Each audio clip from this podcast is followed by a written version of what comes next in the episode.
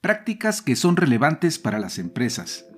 ¿Cuáles son los retos que se asumen cuando por primera vez quedas al frente de un grupo de trabajo?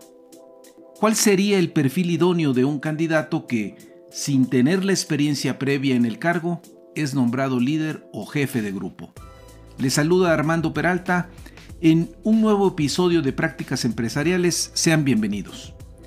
Muchos de nosotros hemos tenido la experiencia de haber sido nombrados como responsables de un área o de un equipo de trabajo por vez primera, lo que quizá nos conmocionó, nos llenó de alegría y también de preocupaciones. Es una experiencia donde no existe un guion escrito único y donde podemos encontrar historias de todo tipo, desde procesos debidamente planeados y organizados hasta historias donde la responsabilidad recayó inclusive en alguien por accidente. Para conversar sobre este tema, que hemos llamado jefe por primera vez, tenemos como invitado a Germán Normandía, quien ha estudiado este tema desde tiempo atrás. Estamos listos y comenzamos. Prácticas Empresariales Podcast. Un espacio dedicado a ti. En cada episodio abordaremos temas de negocios, tecnología y emprendimiento que de forma permanente son motivo de análisis, reflexión y discusión. Conectamos con todos aquellos que hoy desarrollan e implementan mejores prácticas empresariales para compartirlas contigo. No olvides que para compartir el conocimiento se requiere de la interacción y de procesos informales de aprendizaje, tales como la conversación, historias y la integración a comunidades. Analizamos cada uno de los temas a la luz de la experiencia y el conocimiento de nuestro conductor e invitados especiales. Esto es Prácticas Empresariales Podcast con Armando Peralta. Comenzamos. Amigos de la audiencia, soy Armando Peralta, sean bienvenidos. En esta ocasión nos acompaña Germán Normandía, nos da gusto poder charlar contigo de nueva cuenta. Bienvenido.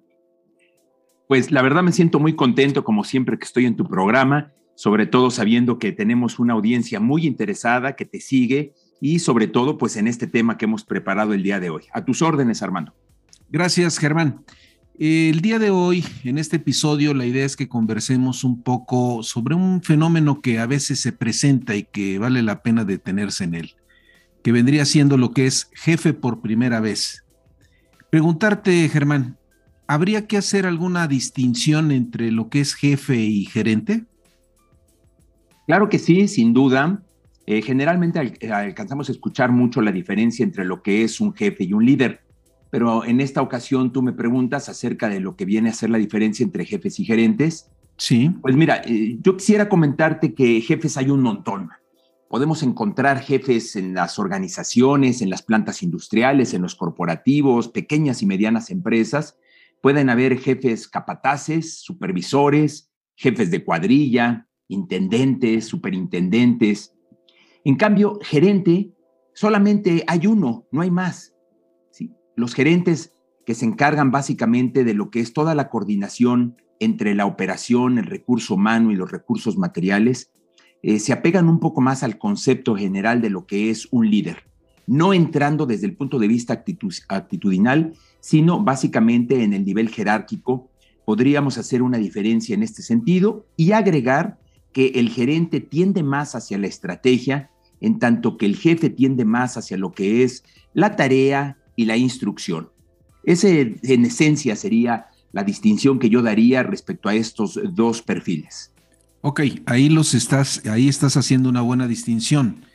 Pero preguntar, ¿cabe sumar en la misma persona la figura de jefe y de gerente al mismo tiempo o simplemente si hay que hacer una distinción? Mira, yo diría que si abordamos el jefe eh, más enfocado al supervisor y al gerente más enfocado a lo que es un líder, el líder como guía, como influyente en su equipo de trabajo, que motiva, que inspira, eh, yo estaría hablando de una fusión muy interesante entre ambas eh, funciones o roles. Okay. Eh, ¿en, qué sentido? Haz de cuenta, yo lo que he observado a lo largo de mi carrera profesional es que los grandes líderes tienen, por un lado, esta mano derecha que es la parte de orientación al resultado, la tarea, la norma, el proceso, el procedimiento. Y en esa parte creo que el rigor no debe de omitirse, mucho menos subordinarse a ningún aspecto de humanismo, digamos. Pero por otro lado, también podríamos estar hablando de esta otra parte complementaria, donde el que está a cargo de un equipo de trabajo, además de estar buscando la parte técnica y el resultado a través de la instrucción clara y contundente, tiene también que compensarlo con un enfoque mucho más humano, de equipo, de empatía y sobre todo buscando a modelar a su propio equipo de trabajo, lo duro y lo blando, lo técnico y lo soft. Eh, sería, para, desde mi punto de vista, esta combinación de jefe y gerente fusionado en un líder integral. Muy bien. Eh, ¿Cuándo sería el momento ideal para promover por vez primera a alguien al frente de un equipo de trabajo y, y qué aspectos sería indispensable cuidar, Germán? Eh, me parece una pregunta súper oportuna y estratégica, ya que muchas veces, fíjate, el premio que le dan a los buenos colaboradores es hacer los jefes. Cuando un individuo ha logrado destacar por sus resultados, no necesariamente ha desarrollado algunos skills de tener y formar a equipos de trabajo. Entonces, las organizaciones, por los resultados, llegan a premiar a un colaborador haciéndolo jefe. ¿Y qué llega a ocurrir? Que este colaborador se enfrenta ante un, eh, reto eh, que antes no lo había visualizado de esa forma, porque sus propios compañeros que antes eran sus iguales, ahora están por debajo de él o están, digamos, eh, a cargo de él y necesita desarrollar otro tipo de habilidades y de competencias. Por tanto, yo diría que de entre los factores que habría que considerar sería un alto grado de madurez. Y por madurez entiendo una, un ingrediente de aptitud y de actitud. Aptitud que tiene que estar, digamos, identificada por la experiencia, el conocimiento de la operación, eh, tiene que estar también muy identificada por los resultados que ha dado el colaborador, por un lado, pero por otro, tiene que tener también una enorme capacidad para poder influenciar a los demás, saber, digamos, interactuar con distinto tipo de personalidades, eh, de perfiles, de manera que mm, un indicador, yo digo, muy concreto para poder saber si alguien ya está preparadito como para ser un, líder, un jefe, un gerente, subirlo de nivel y dejarle gente a su cargo, eh, pasa por estos eh, dos aspectos muy importantes. El conocimiento, la habilidad y la actitud. Conocimiento profundo de la operación, experiencia en el cargo y actitud que contenga habilidades para poder integrarse con áreas paralelas y con distintos niveles y jerarquías de la organización. Esta madurez, este enfoque al resultado y estos indicadores me parece que podrían ser unas primeras eh, manifestaciones de que la gente pueda ya estar preparada para darle esa oportunidad de ser jefes. Bueno, eh, planteas un poco el deber ser, en cuanto a los puntos que habría que considerar y que no habría que pasar por alto. Sin embargo, eh, no sé si coincidas, también hay jefes que toman el rol un tanto por accidente, ¿no? La misma organización, no teniendo más opciones, delegan la jefatura en alguien que no estaba preparado. ¿Qué opinas de esto? Pues mira, eh, efectivamente, yo he visto a lo largo de mi carrera profesional algunas personas que están como jefes por azar, no por un proceso de selección, y sí más bien por distintas circunstancias. Una de ellas puede ser que a lo mejor es hijo del, del dueño de la empresa. Digamos, hay puestos que se heredan y que naturalmente recaen en algún familiar. Ese podría ser el caso de alguien que lo hacen, que lo hacen jefe. Otro más, como tú señalas, es que debido a que un área estaba céfala, el segundo de a bordo lo ponen entonces a la cabeza del, equipo, a la cabeza del área, y es un aspecto coyuntural que las circunstancias han llevado a que una persona se vuelva, se vuelva jefe. Otro más puede ser que a lo mejor estuvo presente al inicio de un proyecto y conforme va avanzando el proyecto dicen, bueno, pues yo creo que naturalmente la persona que conoce perfectamente todo lo que es el proceso, las tripas del proyecto, pues es el, el que naturalmente debe de recaer esa función y esa responsabilidad. Pero como bien sugieres, no necesariamente el que a una persona le caiga la pelota por azar es que esté ya preparada para ello. Eh, tal vez hay personas que aprovechan esa, ese nombramiento para comenzar una carrera extraordinaria. Todos, y ya hablaré de mi caso, si me permites particularmente, cuando se nos dio esa oportunidad sin tener antecedentes y precedentes de, ser jefes, eh, fue una oportunidad que aprovechamos y se comienzan a desarrollar los skills necesarios y los enfoques este, eh, pertinentes. Pero efectivamente hay algunas personas que están por azar y luego no se sostienen. Son, como lo mencionaremos con más contundencia más adelante, tienen en un momento dado, digamos, el, el poder, pero no la autoridad, ¿verdad? El poder de ejercer debido a que fueron puestos por dedazos y no por meritocracia, pero muchas veces no tienen la autoridad moral con su equipo de trabajo y eso los vuelve inconsistentes. No, muchas de las veces pierdes a un buen técnico o a un buen recurso que tenías en el área de ventas y al momento en que lo asciendes, pues perdiste ese buen recurso y te hiciste de un mal jefe o de un mal gerente. Totalmente de acuerdo. Hijo, qué frustrante es eso.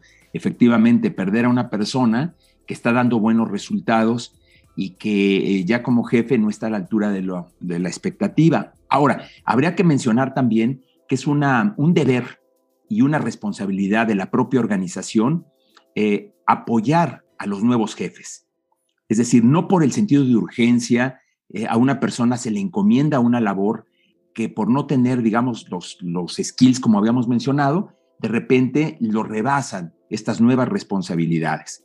Creo que dentro de lo que es un plan carrera debe de haber un acompañamiento para poder llevar a los nuevos este, integrantes de un equipo a asumir estos puestos, ya sea por sucesión, ya sea porque los preparas de manera consecutiva, y esto puede eh, efectivamente ser una responsabilidad estratégica de cualquier organización y particularmente de recursos humanos.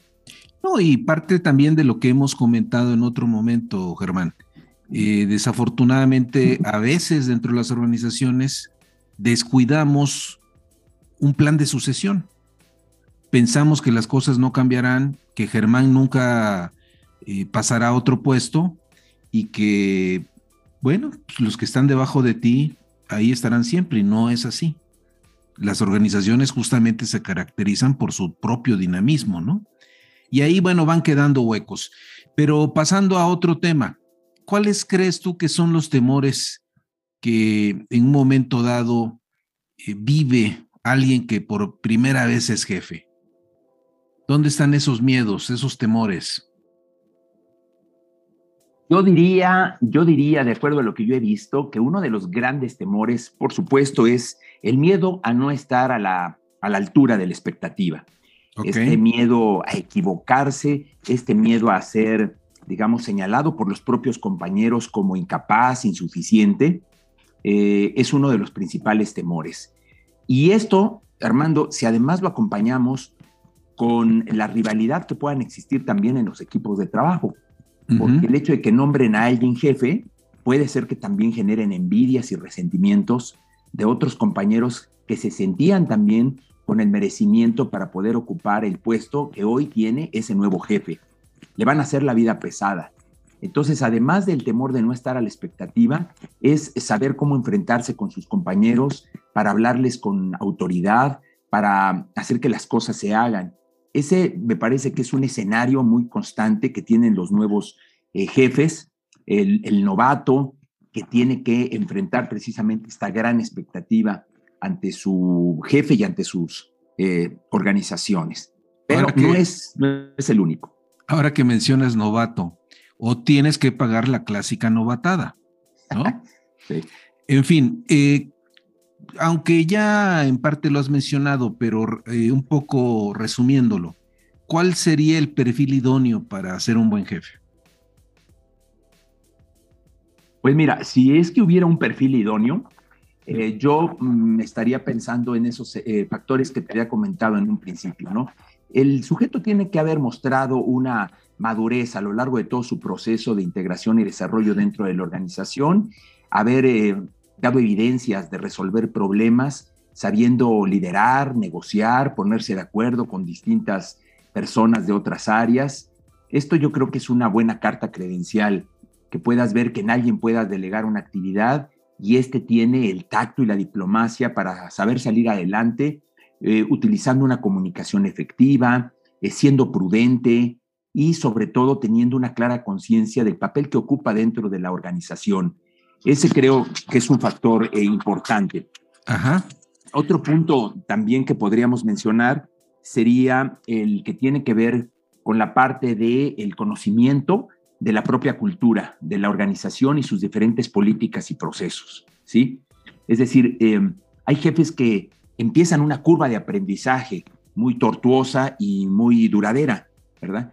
En la medida en que las personas tienen un conocimiento acerca de lo que es el producto, de lo que es el cliente, de lo que es en un momento dado, pues la metodología o los procesos y los indicadores, eh, está empapado de ello, pues es otro punto que se le da al posible candidato.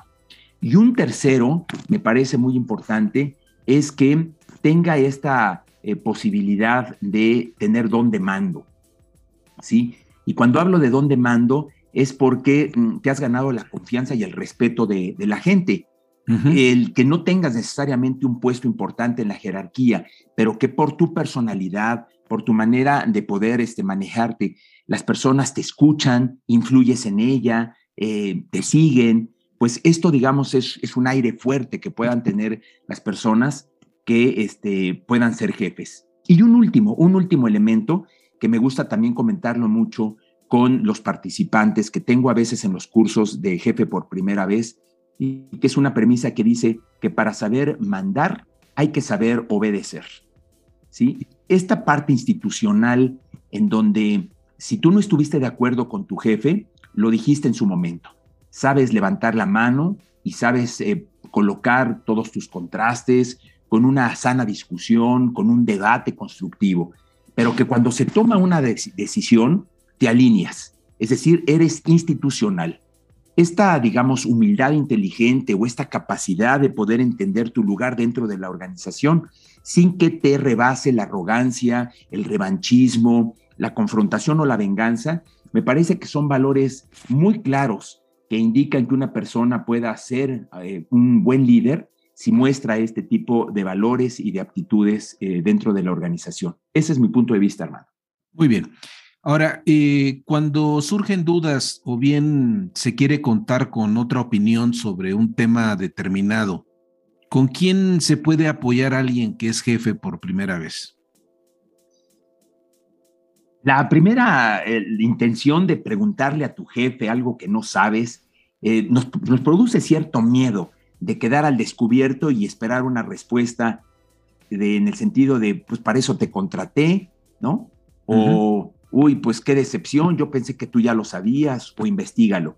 Entonces, la, una tendencia es ir con los pares, ¿verdad? Con personas que tú identificas como gente noble, que tiene valores y sobre todo que es generoso al compartir información.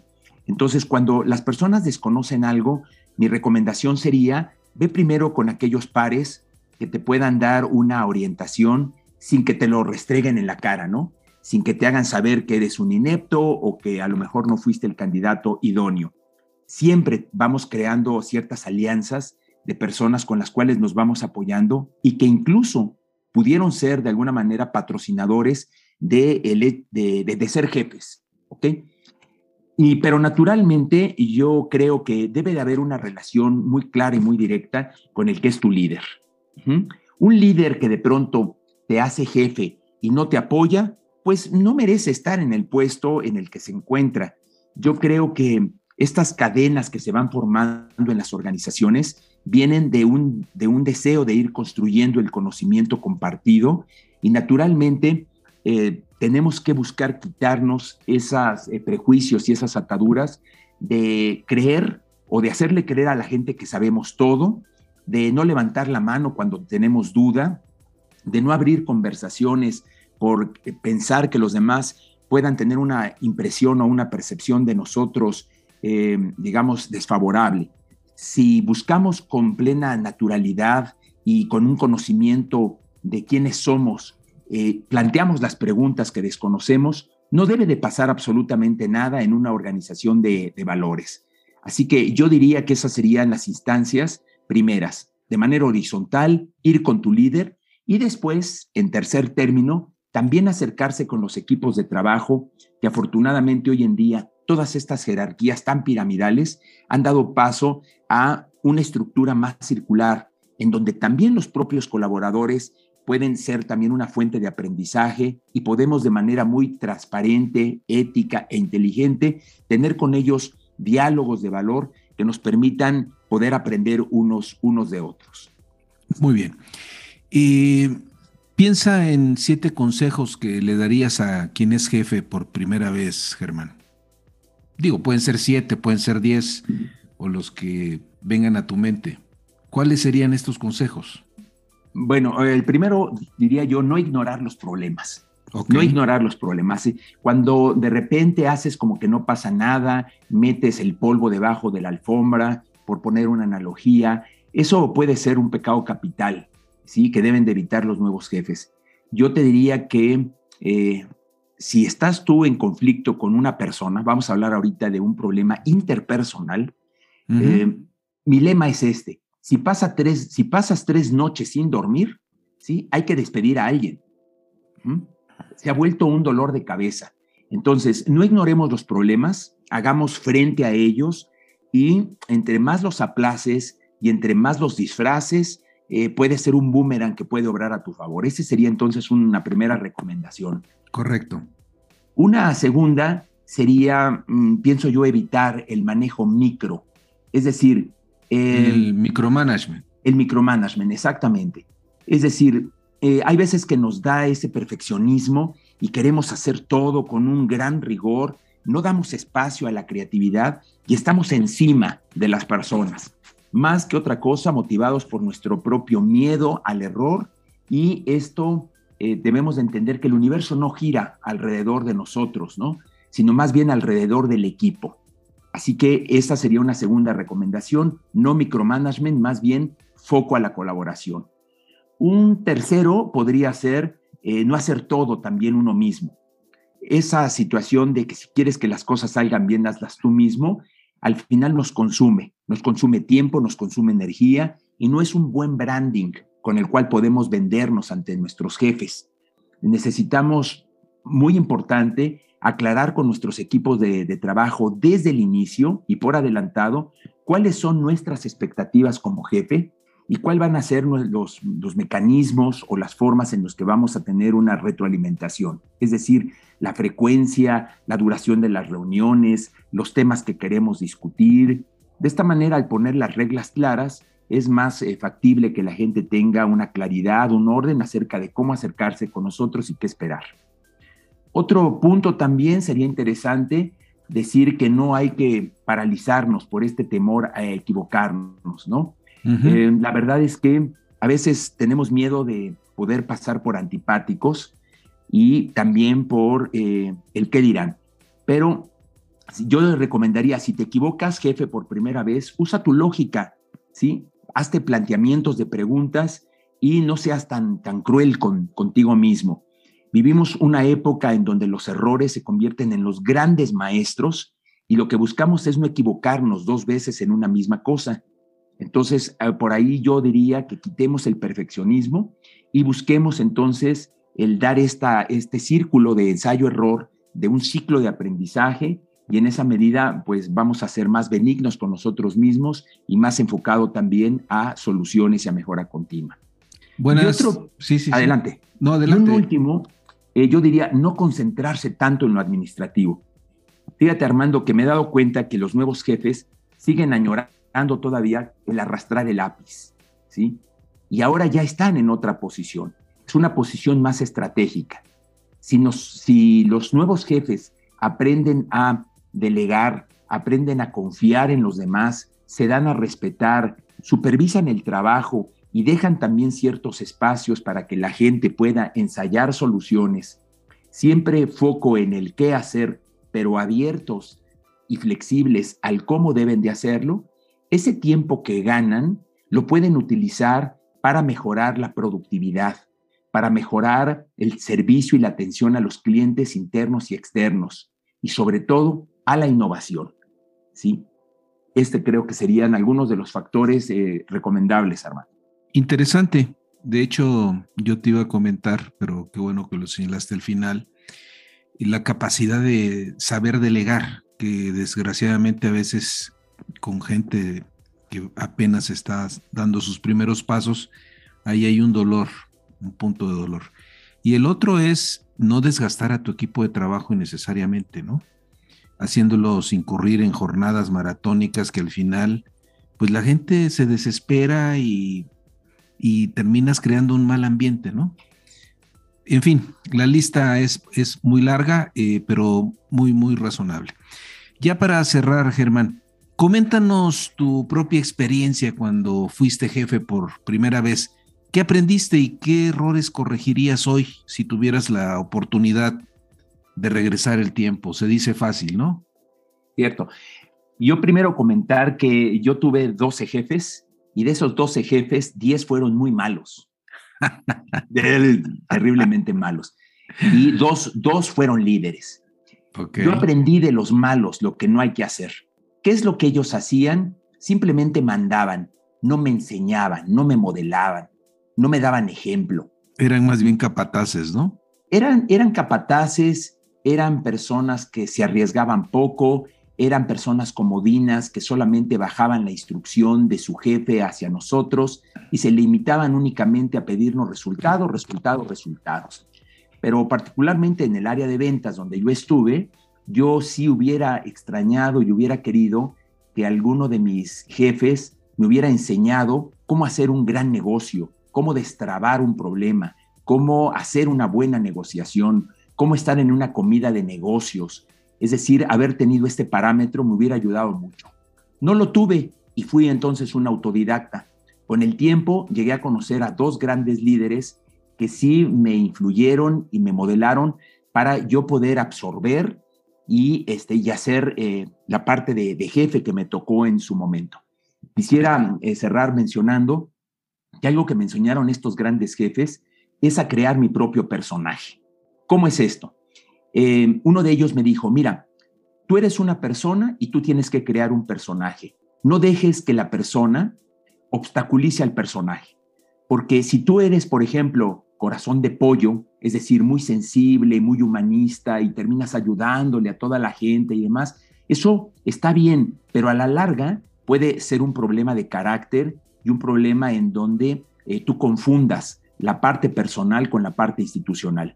El personaje que tú debes de representar, me decían, y lo asumí muy bien, es como la de un árbitro en un partido de fútbol. Cuando el árbitro se pone su traje negro, deja de ser don Panchito y se vuelve don Francisco. La autoridad. Exactamente. Él asume su rol, es institucional. Y si tiene que sacar una tarjeta al amigo, no le tiembla la mano, porque él está representando una instancia, una confianza, un rol que la institución ha depositado en él. Y este despegarme, ese tomar distancia acerca de lo que puedan ser las debilidades de carácter o de personalidad para poder imaginarme y meterme en, el uniforme de don Pancho, me ayudó a tener distancia y a saber en un momento dado mantenerme firme ante decisiones que no son políticamente muy populares. Y esto lo concluiría diciendo firme y amable, firme y amable. Eso es lo que yo puse en práctica eh, la primera vez que tuve gente a mi cargo, porque yo observaba que cuando le tiendes la mano a alguien, muchas veces estos eh, jóvenes no están preparados y entonces confunden, confunden la, apertura, la confianza con una amistad en donde tratan de sacarle raja, como decimos en México, y te empiezan a pedir permisos, y, se empiezan a decir que no van a ir el día de hoy o que se van a ir más temprano. Entonces hay que tener cuidado de no caer, digamos, en esa parte muy blanda. Y del otro lado está también la parte muy rígida que movido por el temor de la edad, porque hay personas que tienen una corta edad y tienen que tener, eh, y tienen en su, en su equipo de trabajo gente de mayor edad, eso los puede hacerse ver inseguros. y en lugar de manejarse con serenidad y con sabiduría y con autoconfianza, se vuelven estrictamente rigurosos, ocultando detrás de la máscara sus propios miedos. Entonces, ese es un aprendizaje que yo obtuve y el segundo con el que yo quisiera mencionarles a quienes nos están escuchando es que vayan construyendo su propia filosofía de trabajo. Algunos jefes me decían estas premisas que yo mismo adopté y me funcionaron. Uno de ellos me decía, Germán, conmigo es muy fácil trabajar. Yo prefiero tener que detenerte a tener que empujarte. Y me lo repitió tantas veces que han pasado tantos años y lo sigo todavía parafraseando. Yo prefiero tener que detenerte a tener que empujarte. Es decir, ten iniciativa, muévete. Otro más me decía, equivócate, equivócate. Parecía contrario al discurso de las organizaciones donde se busca siempre el perfeccionismo. Decía, equivócate pero con sabiduría, porque cuando te equivocas bien intencionado, aprendes de tus errores y los evitas en lo sucesivo. Mi recomendación es que ellos, los jefes nuevos, vayan construyendo también sus eslogans, sus premisas y las vayan repitiendo constantemente en sus juntas de trabajo, en sus espacios de retroalimentación, para que los demás sepan cómo trabajar contigo. Esos serían algunos puntos principales eh, que podría yo recomendar, Armando. Muy interesante. De hecho, parte de esto se resume, no sé si estés de acuerdo, en crear un propio estilo, ¿no? O sea, tú distingues claramente, si lo lleváramos al campo de la literatura, tú distingues muy bien el estilo de un Vargas Llosa al estilo de un García Márquez, ¿no? Y lo mismo sucede con los jefes. Hay jefes que tienen un estilo que te puede agradar o desagradar y el otro totalmente distinto y pudieran ser ambos efectivos. Como siempre, eh, agradecerte tu participación. ¿Dónde te podemos contactar, eh, Germán? Pues mira, a través de mis canales de YouTube aparezco ahí como Germán Normandía, también en www.gruponormandía.com y en mis TikToks que aparezco como Germandía V, ahí damos constantemente tips y recomendaciones para que la gente pueda encontrar su propia voz y le enseñe también a los demás a descubrir la voz de los demás. Creo que este es un concepto interesante. Ya nada más para cerrar, ¿cómo va, cómo va evolucionando ese TikTok? Pues fíjate que muy bien. La verdad es que estoy sorprendido de estas redes sociales maravillosas donde te ven personas desde varios continentes. Tengo gente que me sigue de Australia y otros más del Cono Sur y de distintas partes del mundo. Yo los invito a todos a que descubramos en estos medios de comunicación un espacio para poder compartir lo que somos, lo que aprendemos, nuestras historias siempre guiados por los valores y con ese espíritu de atención y servicio. Eso es lo que a mí me ha funcionado, Armando. Gracias por preguntarlo. Excelente y felicidades. Amigos, nos vemos en el siguiente episodio.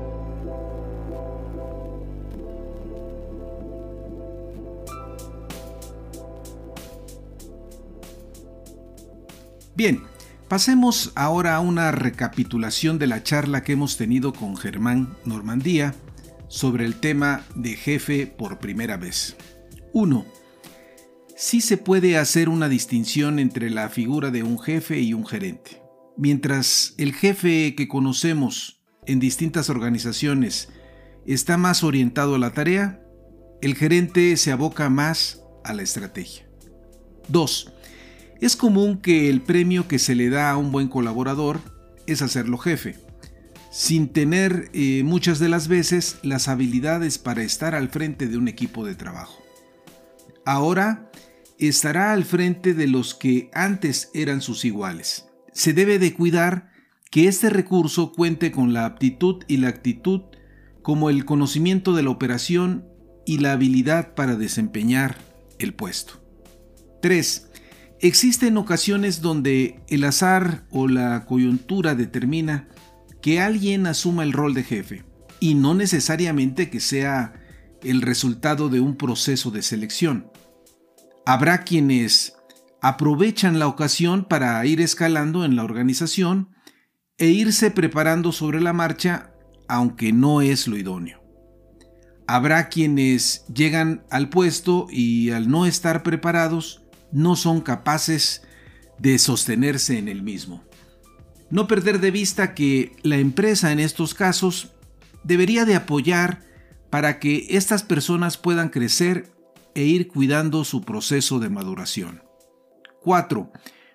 Un primer gran temor que se siente cuando se asume la responsabilidad de un puesto que implica estar a la cabeza de un grupo de personas es no cumplir con la expectativa, el miedo a equivocarse y de ser señalado por los mismos colaboradores. Adicionalmente, consideremos las tensiones y diferencias que a veces genera el nombramiento. 5. El candidato a ocupar el puesto de jefe tiene que mostrar madurez, capacidad en la resolución de problemas y de negociación, establecer eh, acuerdos con sus pares, comunicarse de forma efectiva, un buen conocimiento de la cultura de la empresa, saber eh, liderar eh, a un equipo, tener don de mando, ser humilde e institucional. Para ser un buen líder se necesita contar con principios y valores. Cuando surgen dudas o se requiere contar con otra opinión y se es jefe por primera vez, lo más recomendable es apoyarse con los pares con los que te sientas en confianza, pero de forma natural habría que buscar apoyo en la persona que es tu líder. Debemos estar claros de que no lo sabemos todo y que más vale pedir ayuda que permanecer callado. También nos podemos apoyar con los integrantes del equipo de trabajo, donde contamos con recursos especializados y experimentados. 7. Algunos consejos para alguien que es jefe por primera vez. No ignorar los problemas, hagamos frente a ellos y no los aplacemos. Evitar la microgestión donde nos preocupa más el perfeccionismo y no damos paso a la creatividad, todo ello por nuestro miedo al error. No acaparar todo el trabajo como jefe. No paralizarnos por el temor a equivocarnos. Revisemos nuestros errores y aprendamos de ellos y evitemos repetirlos no concentrarse tanto en lo administrativo, hay que delegar entre los miembros del equipo. 8. No olvides repasar lo bueno y lo malo que has obtenido de tus jefes a lo largo de tu carrera profesional. Siempre encontrarás una fuente de muchas enseñanzas en todo ello. Estimados oyentes, es importante que en las organizaciones existan planes de carrera para coadyuvar en la formación de cuadros es esencial. Nuestros recursos deben ser apoyados en su desarrollo y desde luego en su crecimiento. En este sentido es recomendable contar con rutas claras por las cuales puedan ir transitando nuestros recursos e ir tomando mayores responsabilidades. El ascenso de un recurso no debe responder a la improvisación. Finalmente, estimados amigos de la audiencia, soy Armando Peralta y no olviden, si tienen interés en enviarnos algún mensaje, lo pueden hacer en la siguiente cuenta de correo, prácticasempresarialespodcast.gmail.com o bien si les ha gustado este podcast, hagan clic en seguir. Nos escuchamos en el siguiente episodio.